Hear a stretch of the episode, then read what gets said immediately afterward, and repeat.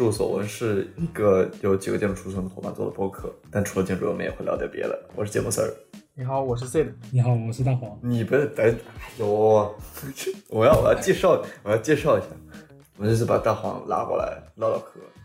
你在哪儿啊？你没你没在没在你的没有，我在塞尔维亚。昨天奥运会开幕式，特地注意了一下塞尔维亚代表团小姐姐长什么样，应该跟你描述比较符合。好看吗？好看，好看，都没有想过这个问题，就是奥运会什么的。我也忘了这个事，就是朋友圈看大家直播嘛。朋友圈看奥运会开幕式，嗯，你现在是在到处旅游吗？就已经不是，我现在等我新的瑞典的签证，然后哦，我等这个签证的时候要离开瑞典，但是我在那个叫什么深根区，没有别的地方可以去，我就拿了一个最近的免签的地方。那那名是吧？现在是对，难民等签证还没等到，哎，你那个免签是你拿了中国护照，然后你从瑞典飞过去，然后到了塞尔维亚之后，到了海关是什么样的流程？看你中国护照就直接就给他看我的护照，敲个章就进去了。啊，很快那种。现在欧洲已经放开了，可以自己到处走了吗？一直都可以，他们这边没有限制你，可以。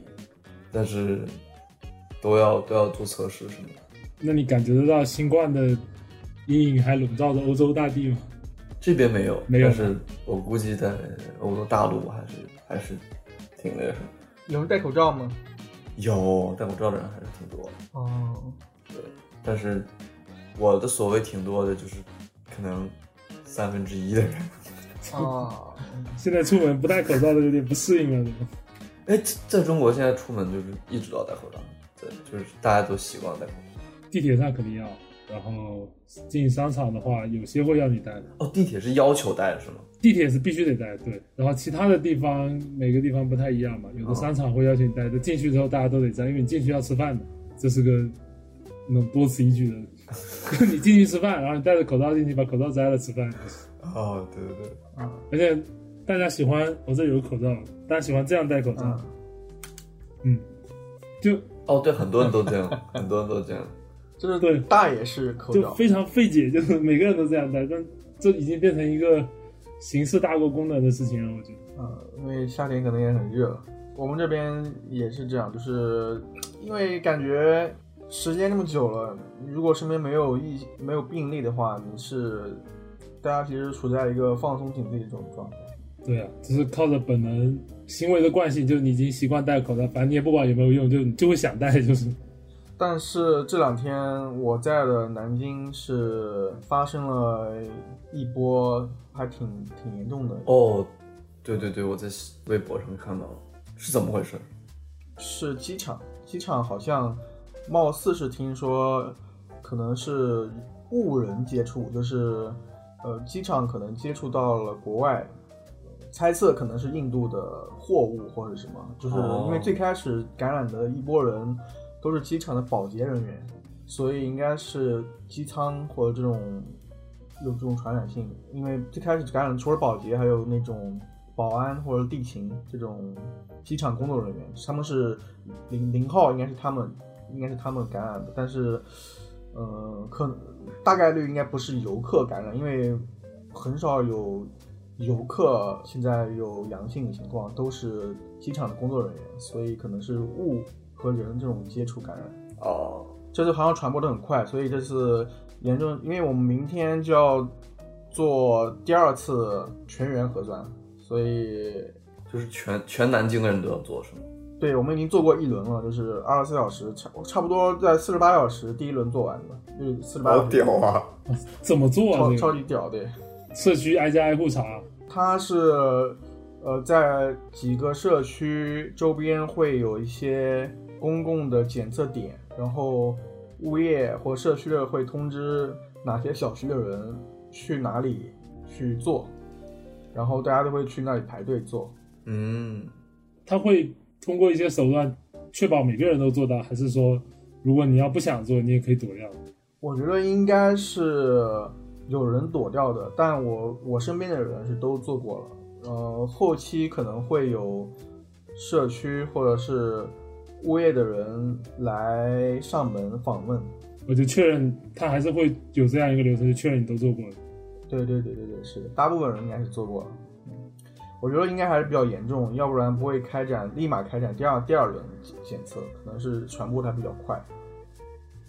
不过这次就是我感觉到，就是国内跟国外其实是思路，我我就是更加感受到这种差异，就是国内其实的态度是零容忍，就是国内不允许大街上或者公共场合有一例，不管你是无症状还是轻症还是什么，就是国内是零容忍的。嗯，但是我感觉欧洲那边或者国外应该就它并不是零容忍，它是有一定弹性，就是或者甚至是英国，比如说一些国家，我看新闻感觉他们是甚至是一些和病毒共存的这种态度，但国内就是零零容忍，所以才会导致只要有一例阳性，或者是就会让他全程核酸嘛，就是宁可错杀一千，不肯放过一个这种思路。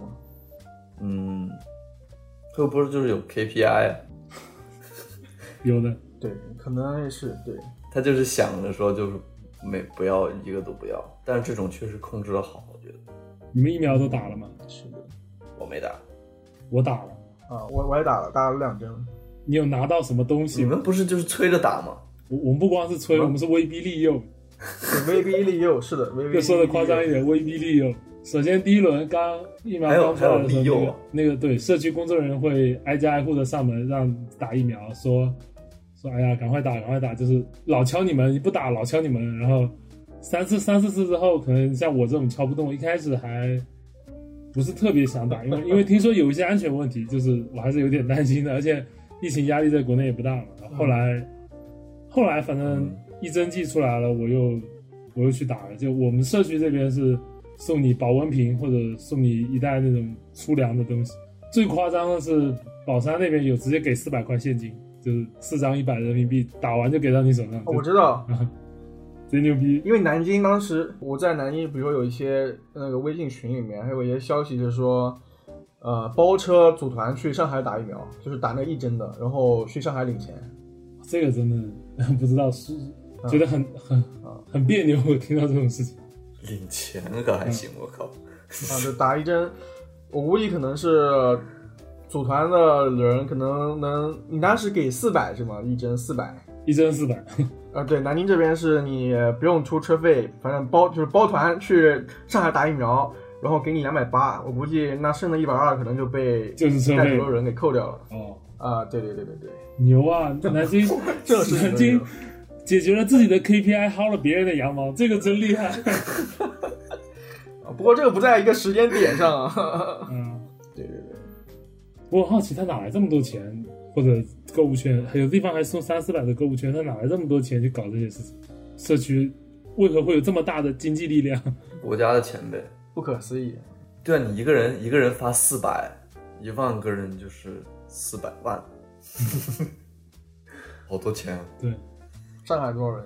还有像南京这种去上海白嫖的，是啊，不过我我我我没有打，我们这边在我离开瑞典来塞尔维亚的时候，才开始，就是我们这个年龄段的人才开始打，那慢这边。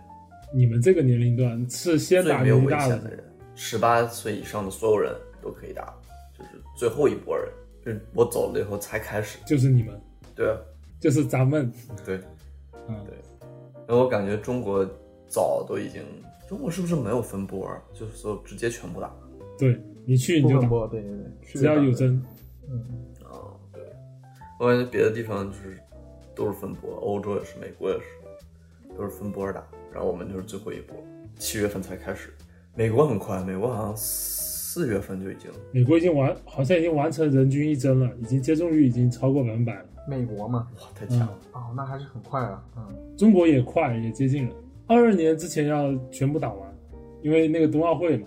哦，对了，对，我们的政府执行力很强，说打就叮叮咣咣都给你打了，一个都别想跑。对对，好像在塞尔维亚是可以打中国的疫苗。你打呀？你想打吗？我其实我觉得无所谓，我回去再打呗。我反正得过了已经。你有自身抗体了，啊？你你已经就是你已经相当于打过灭活疫苗了是吗？你不你不知道我得过，我不知道他他打的不是灭活了，他打的是活了。对活体疫苗，我的你有人体灭活，对，牛啊！强行强行灭火。我就说你为什么没打疫苗，我一副一点都不怕的样子？原来已经得过一次了。没有，其实那些没打过的人也也不怕，就尤其是年轻人都不怎么怕。那你要不要分享一分享一下新冠是什么感受？有什么不一样吗？和肺炎和感冒？其实我得了以后，可能也是地方不一样。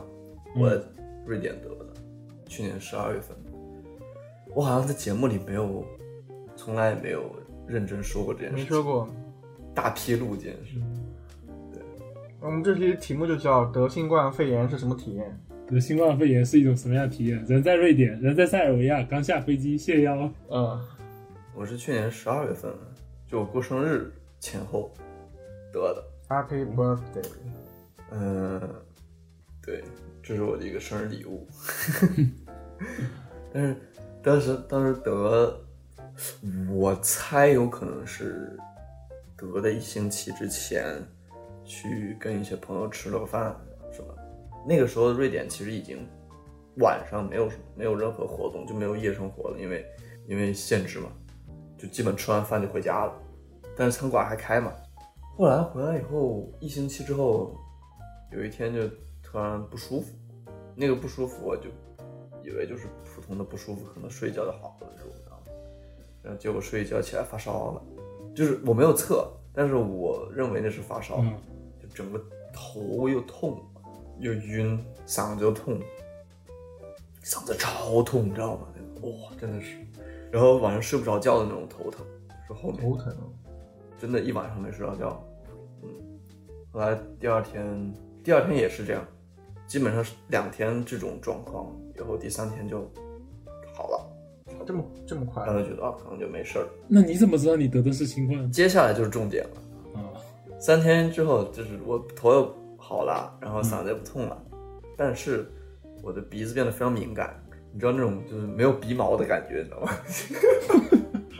你你你呼没有鼻毛，没有鼻屎，你呼吸任何空气都是直直进直出，特别特别刺激的感觉。吓得我赶紧呼吸一下，这是变超人的前兆。就呼吸丝滑了起来。不是丝滑，就是所有的空气通过你的鼻腔嗯都是那种，就直接刺激到你的鼻腔，你知道吗？很难受，还是很奇怪。还很奇怪，难受就还好。嗯，对再过一天，我就突然中午的时候吃东西没有味道了，哦，好像好多人有说这个，就是会失去味觉和对啊，突然就我我操，我就觉得新冠，妈的，然 后闻东西也闻不到了。就我洗晚上下晚上洗澡的时候，一般都会很香香的，然 后结呃结果那天洗完澡就是啥也闻不到，我就懵逼了。那一段时间，然后就做饭我也不我也不放盐，我也不什么都放，直接把东西做熟就吃。你不看，你不去医院吗？一点都吃不到，一点的味道都吃不到。我以为会只是变淡，是一点都没有。一点都没有。我估计我当时吃屎都吃不出味道。没有那你没试一下，没有真可惜没有赶。上这个机会，你人生中对没有几次这么刺激的机会。然后我就只能有时候放点胡椒啊、辣椒刺激去，只能吃到辣的。痛觉痛觉，痛嗯，那是痛觉嘛？对，我就只能吃吃那种东西，然后有一点味道，别的都没有。我当时有朋友可就可好了，他们我不是过生日嘛，那时候我还过生日，然后我就正在新冠，然后他们去那个我那边有一个餐馆有凉皮，让他们给我买了凉皮吃，特别好，特别感动。但是我啥也吃不出来，我 只能吃到辣味。他们给你买凉皮是怎么送给你的？还有个蛋糕，凉皮跟蛋糕，就是到我楼下，嗯，然后把它放到一个椅子上，站到十米开外，说你去哪儿？没有没有味道的凉皮跟奶油是什么感觉？就没有什么感觉。我有一个很神奇的点，就是我记忆里面是有这个东西的味道的，所以我可以用记忆去填补，哦但是我同时也知道不是真的。厉害啊！那你没去医院吗？我当时的想法是，我我我不应该出门，因为我觉得我得了病，我不能出去传播疾病的，所以我我觉得我不应该出门。但是这很矛盾，其实你好伟大啊！其实应该去测一下，但是测了有什么意义呢？也没有什么意义。我知道这肯定是新冠，然后我当时其实也知道，因为那边其实我身边也有那么零星几个人得过，但是他们就年轻人嘛，他们基本上得过以后就是说，哦，我就发了个烧，然后可能过几天就好了，就没事了。啊，所以你是知道这个，知道大概率的后果了，所以你心里是有底的。你最后还是选择用自己把它灭活了，对对对 对，就是用自己杀死病毒。可以。然后过了味觉消失以后，差不差不多过了五六天吧。有一天早上起来的时候，我擤个鼻涕。那擤鼻涕的时候，你知道，其实有时候就是你在往外出气的时候，你可以闻到一些味道的，嗯，而不是吸气。就反正它经过你的鼻子，你闻到那个味道了。我不是闻到鼻涕的味道，我知道，就是反正鼻子有感觉嘛，就是它又活了，是这感觉。对，就是我擤鼻涕的时候，突然觉得，哎，我是不是闻到了一点东西？然后我就抓了一个零食吃，然后发现，哎，我可以尝到一点点味道，我就觉得，哦，哦，终于好了，知道吗？但失去味觉和嗅觉的那个期间，什么其他症状都没有，哦，只是吃不出味道，然后鼻子是那种很刺激的状态。对，就一直要擤鼻涕，因为就非常刺激，就感觉像你闻到了什么，我不知道油漆之类的东西那种感觉，你知道吗就一直是那种状态。哦，那还挺难受的。我我好了以后，我好像是我嗅觉跟味觉好像回来了没有，我不记得了。然后我就去去那个做了一个核酸测试，测试结果是 negative，呃阴性。嗯，然后我就觉得哦，那那可能已经好了。这样，那前段时间我做了一个抗体测试，结果发现是阳性，就说明了啊，就确实是得了。啊，我刚刚想说，就是如果你没有做这个抗体测试的话，只有一点能证明你是得过新冠，就是你失去味觉，但并不是百分之百的。对，像现哎，在，但问题是有多少病能让你失去味觉嗅觉？就没有，嗯就只有这个。对，我当时很害怕，因为我认识有一个朋友，嗯，呃，他应该也听咱们的节目，我不知道你现在好了没有啊？但是他他当时就已经得过新冠，过了好几个月了，他的味觉跟嗅觉还没有恢复成正常的状态。这个很要就他吃所有东西、闻所有东西的味道跟原来都不一样。有哦你有查过这个的机制吗？就就为什么为什么新冠会影响你的味觉跟嗅觉呢？它好像是影响神经，就是感知那个嗯味觉、嗅觉的部分。我具体我也不知道了，我好像之前听过这么说的。我就当时就很害怕，我我害怕我永远都吃不到美食。永久失去，啊这个真的有点吓人。那对，那你就有大把的时间去体验刚才说了但是没有体验的事情了。我操！我操，好恶心！不要说了。不要说。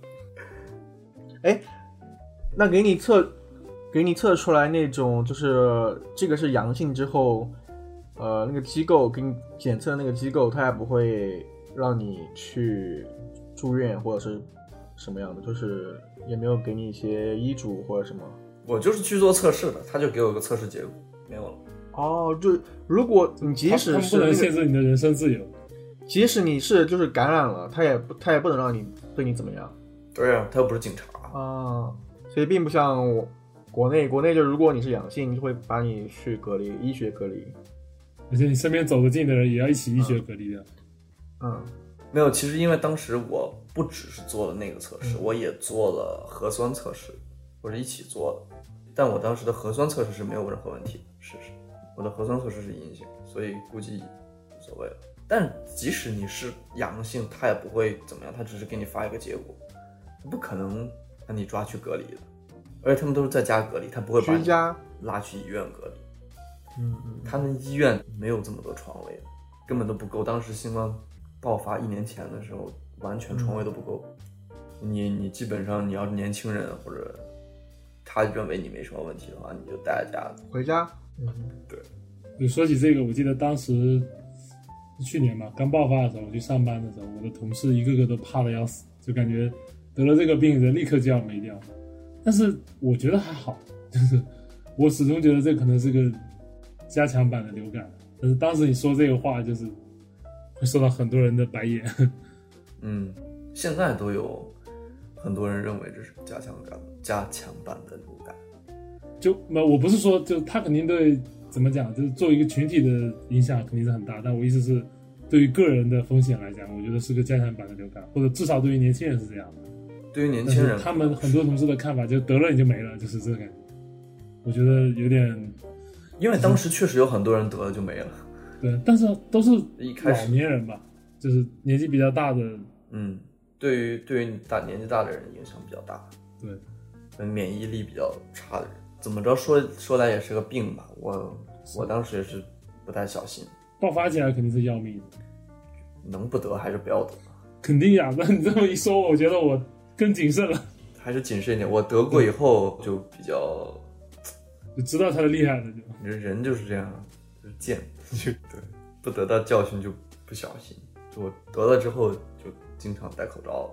主要还是那个味觉那个事情，对呀、我靠，啥也吃不出来了，就吃好吃的都没有味道。我这谁顶得住啊？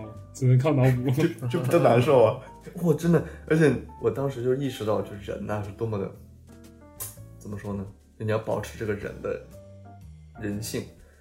前三天我还能脑补，过了三四天以后，我就忘了，我忘了牛排是什么味道了。我忘就好吃的东西，我方便面也什么好好吃啊，方便面，那吃得下去吗完？全没有味道。就没有味道，你吃得下去吗？那肯定还得吃嘛，饿嘛，饿感还是有的嘛。哦，饿了就都行了是？那你要把填填饱肚子嘛。对，就随便抓点什么就可以吃就可以了，反正也不用放佐料，倒是方便很多。行，第一次了解了这个东西，第一视角是怎么样。之前就在网络上看那些，我我感觉，反正国内的这些消息，就总喜欢夸大或者说怎么样，但是听到身边的人说这个感觉还是不太一样。嗯，也可能我不知道，因为也可能病毒本身就不一样，就欧洲这边的病毒可能跟在中国也不一样。肯定防护还是要做好。现在出门戴口罩更积极了，对。对，我我前几年还有很好笑的事情，我在这边嗯，呃碰到一个人，就塞尔维亚的人，他说他不相信新冠，你知道吗？就确实国际上有很多这种很傻的人，他就不相信，就包括之前美国也是嘛，就是有一些人就觉得这是一个阴谋，不相信有新冠病毒这个事情。我当时就觉得你是傻逼吗？那那他，那你跟他聊了吗？我没有具体跟他，因为我们不是那个人是一个保安，然后他带我哦去，因为我去看建筑嘛，然后他带我走了走建筑，我就没有具体跟他聊，但是我跟他说，我说你不信，他问你是哪里哪里人了吗？看你是个黄皮肤黑头发，他他问过啊，嗯，他一开始问我是哪里人，我说我是中国人，但是他没有这个跟这个没有任何直接联系，就是我们在撞完以后，基本快结束了，他然后他问我，因为我说我住在瑞典嘛，他说瑞典那边一一呃病毒怎么样？啊，然后我说就是大家都不是很 care 什么这那的这种，就就随便说了一下，然后他说他不相信病毒，他不相信 corona，我当时就 what？跟这种人没什么好解释的。对啊，我第一次碰到这种，真的是很傻逼。我觉得，哎，我就跟他说，我说我我说我得过，我就打他脸，我说用这种方式，你的牺牲自己的方式来打他脸，我说我得过。他说你你去医院测过吗？我说我失去了嗅觉跟味觉，我的抗体是阳性。然后我说了一下，就是我自己就随便说两句我自己的感受，他就转移话题说别的去了。我估计他怎么样也不会相信，就不信的人就是不会相信，就是没办法。我第一次碰到不相信 corona 的人，真的就是亲眼碰到，面对面。如果他不信，他肯定不会做防护嘛。也就是说，他在没有做防护的情况，他身边的人在没有做防护的情况下，竟然都没有得过这个病，也是挺神奇的。对呀、这好像在东欧这边，我不知道是叫什么，我不知道是数据被隐瞒了还是真的，感觉好像就是这个事情一直都没有没有太严重。并不是一个平常生活中，这不是一个很值得关注的新闻，就像别的世界发生的事情一样。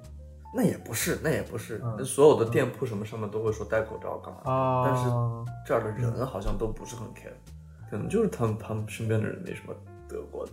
哎，塞尔维亚我不太了解这个地方，就是我知道它以前是南斯拉夫嘛，南斯拉夫分裂之后是吧？嗯，南斯拉夫分裂之后分为塞尔维亚和和另一个国家是吧？哦，那不是不是不是南一开始是南斯拉夫，然后嗯南斯拉夫解体了，嗯，解体了。解体以后分出了很多很多小国家，哦，很多国家，嗯，克罗地亚、什么阿奇顿、塞尔维亚。后来解体以后，塞尔维亚跟黑山呃没有解体，唯一剩下的两个地方建立了这个叫南联盟的东西。哦南斯拉夫之后有一个南联盟，就是这两个国家，塞尔维亚与黑山。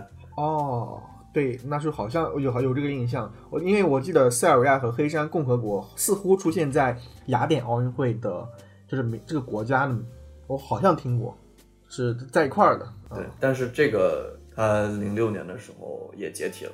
哦，好像我我看一些东西说是他们当时不是还进世界杯了吗？世界杯踢到一半的时候，这个国家没了。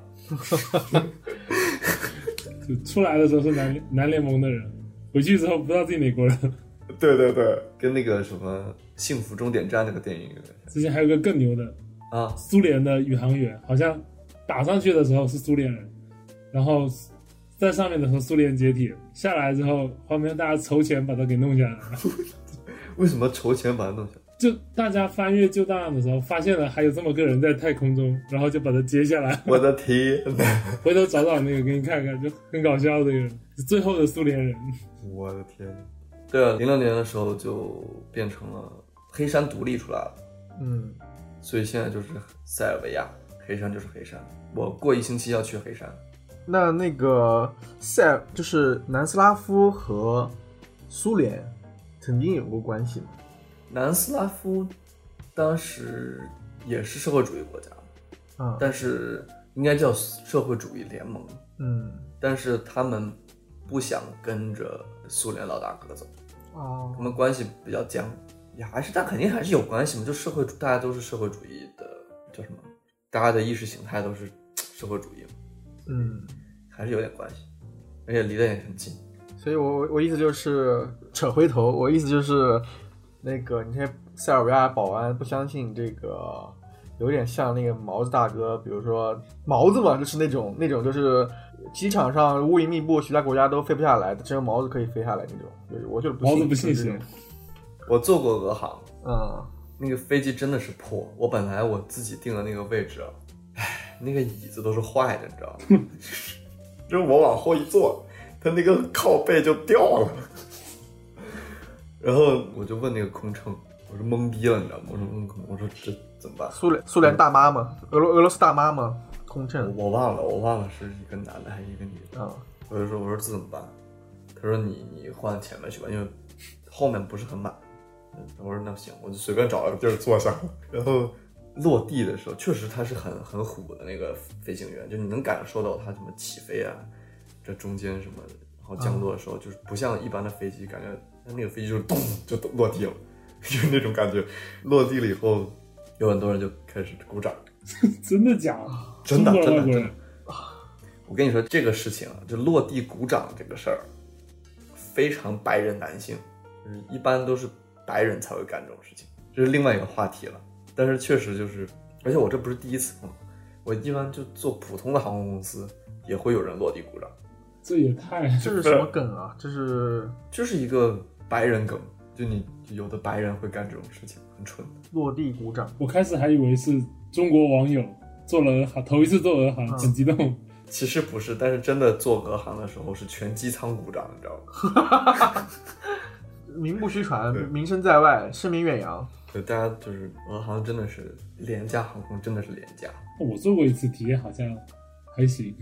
你当时也是坐俄航过来过去欧洲是吧？对啊，去莫斯科啊，然后没有人鼓掌，没有，而且我觉得还挺好，就有点失望，就是就不该是这样的，这不是俄航该有的样子。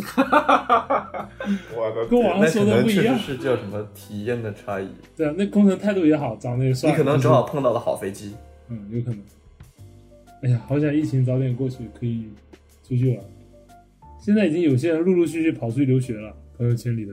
对呀，你得看到，哎，感觉感觉好像快过去了，但是我不知道，昨天又看一个什么音乐节，又也是说荷兰的音乐节也是说不办了，但是所有的人好像都认为它快过去了，但现在基本上大家都打了疫苗了，嗯嗯嗯，应该快了。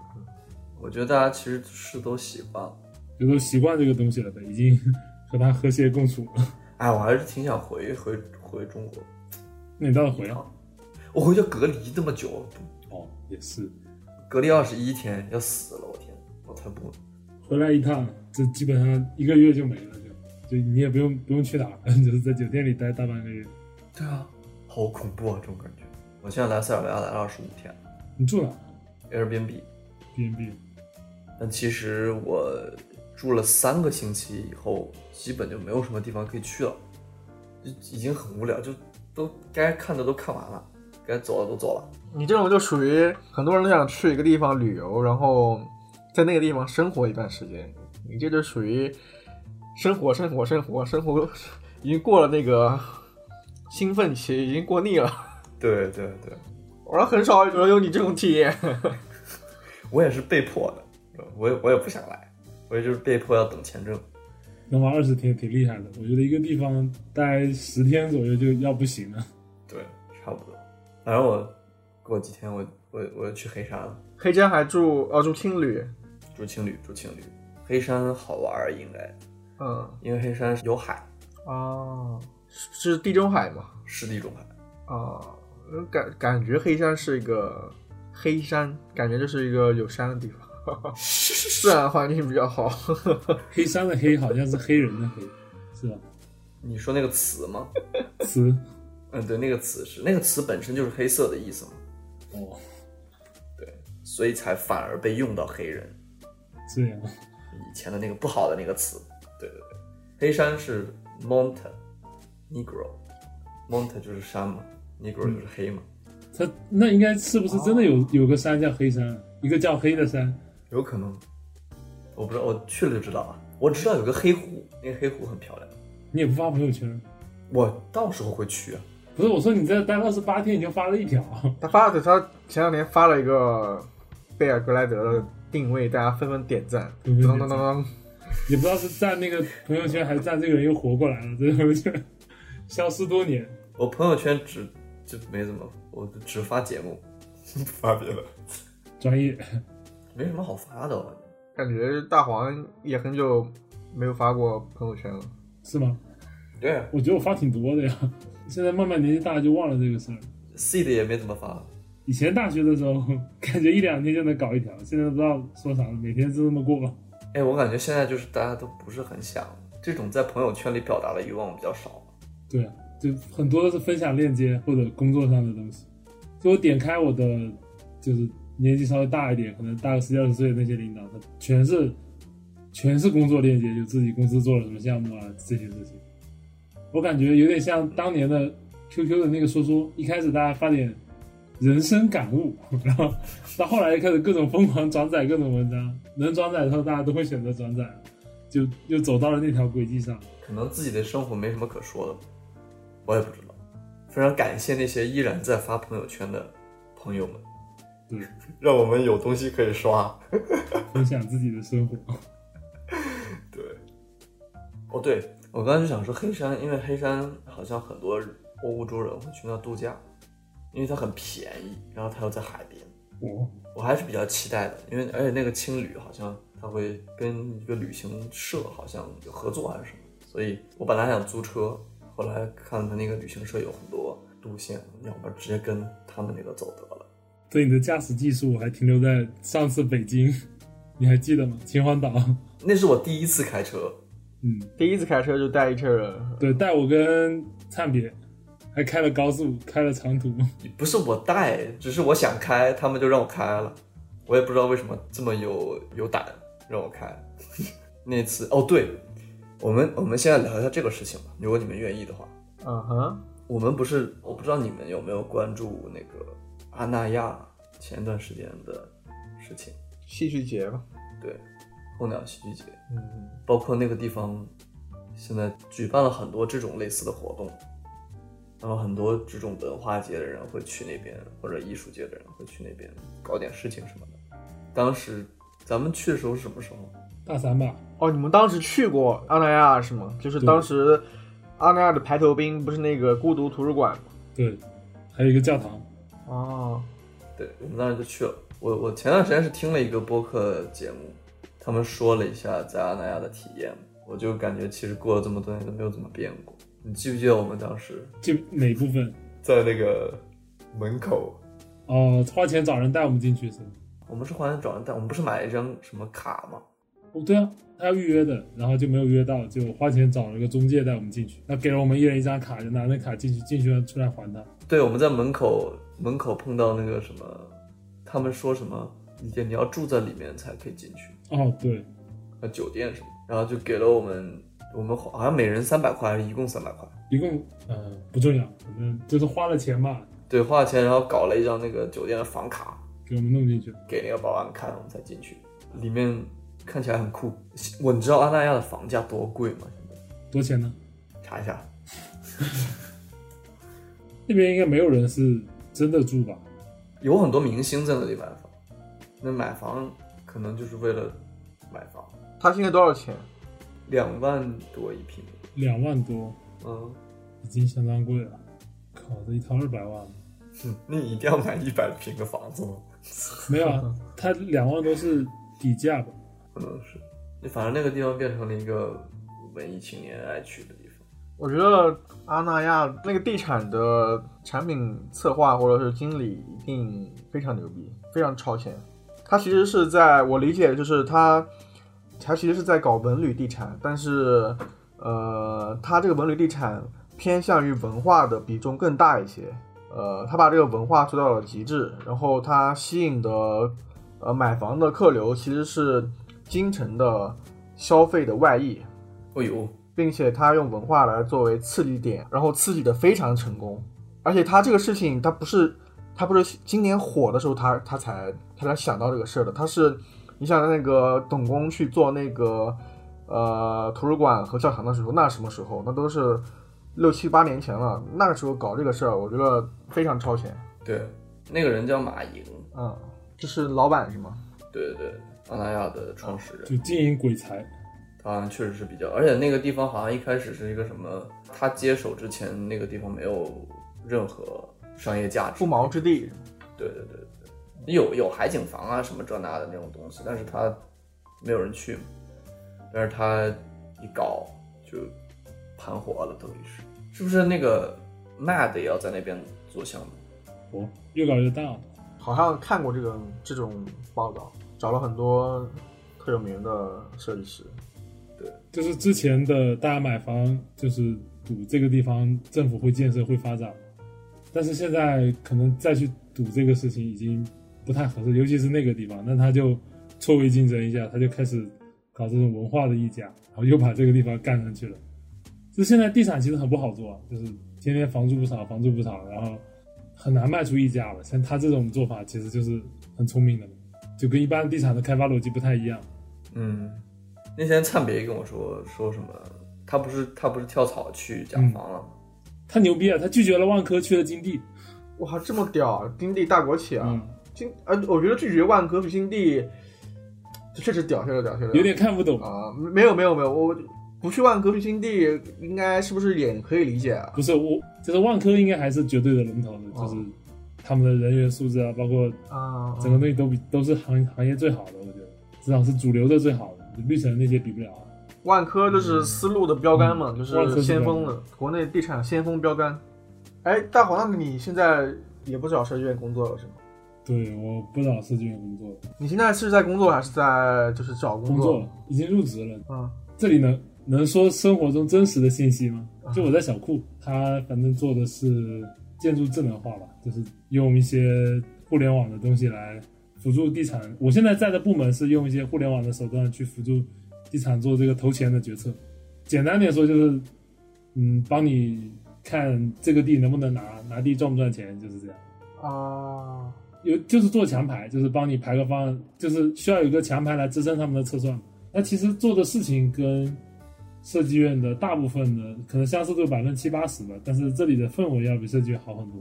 嗯，设计院太太不把人当人，就是我没有我之前那家还好，但是嗯那些大院就情况就很差了，就生态很很坏，在现在的住宅设计这个就觉得待不下去了，就反正今天没到我，明天也会到我，那我不如早走早好，不想再干了。毕竟你这是明智的。你呢？你是在做弓箭还是在做住宅？我啊，我在我目前在做弓箭，嗯，我主要就是我现在做弓箭，就是或者是我觉得有两点，应该是我一个是我在做弓箭，还有一个是我在南京，不在上海，所以嗯感受不到非常强的市场化的这种感受。就感觉还行吧，就是对，就是呃，因为我们就是干的呃钱少活也少，就是这种，嗯你不是特别忙，但是你肯定拿到的也就是跟你的付出是处在一个稍微平衡一点的状态，你挣的不多，但是你活也不是很多，这种。嗯，其实这就够了，这就够了，还要什么呢？这个就看你对经济有有，或者是你对钱有多大的需求吧。如果其实我还挺矛盾的，对这个可以以后再聊。对，大家不都这样吗？又想要钱，又想要时间。也不是，但是你如果就是，比如说你就是想在，比如说在上海、在南京，你就是想买房子，那你你这个钱如果家里不给，你怎么来呢？对吧？呃，我举个例子，我打个比方啊，对，所以你得不断的找出路嘛。你你你要钱，或者是你就得，或或者是说，你如果工资也挺高，或者是你你你得让自己干的工作你觉得有意义、有价值啊。嗯，就像我觉得大王可能去，他可能换一个这种模式，就会觉得肯定比之前在设计院可能更有价值，才会做这种决定，对吧？差不多吧。其实我我我是这样理解的，就是比如说你的极限强度是一百分，然后你超过了七十分的强度，你就会过得很痛苦。就所以说要把强度控在一个合理范围内，对对对，就是它是一个这样的曲线，就再往上的时候，你再投入一点时间，你会增加巨量的痛苦，然后钱只能增加一点，就没有什么意义了。所以想找一份正常点的工作。嗯，就我跳了两次，都是因为这个事儿。那时候我觉得有点有点要到痛苦的临界值了，我就走了。对，哎我其实不太想说这些，这些感觉是每天 每天工社会人都要聊这些东西，就很难受。就是说来说去嘛，你老是分析了一堆问题，但你从来不解决问题。就像就像你在出租车上跟司机聊宏观经济，怎么我们还想去治治理国家吗？就 没有啊。但是从你自身的角度，你我觉得你解决了，嗯，对，在这个阶段，是这样。咱录音时间差不多了，现在 开始也没想，唠着唠着就唠唠了就就顺着就走了，就聊着聊着就 就想说点什么。这就是魅力所在。对，以后多找你来唠嗑啊。你找我一定我一定来，我现在不加班了，随叫随到，基本上。行啊，现在是吧？十二点了，要不咱们今天先这样吧。散了吧，散了嗯，，OK，好，呃，拜拜。拜拜。拜拜。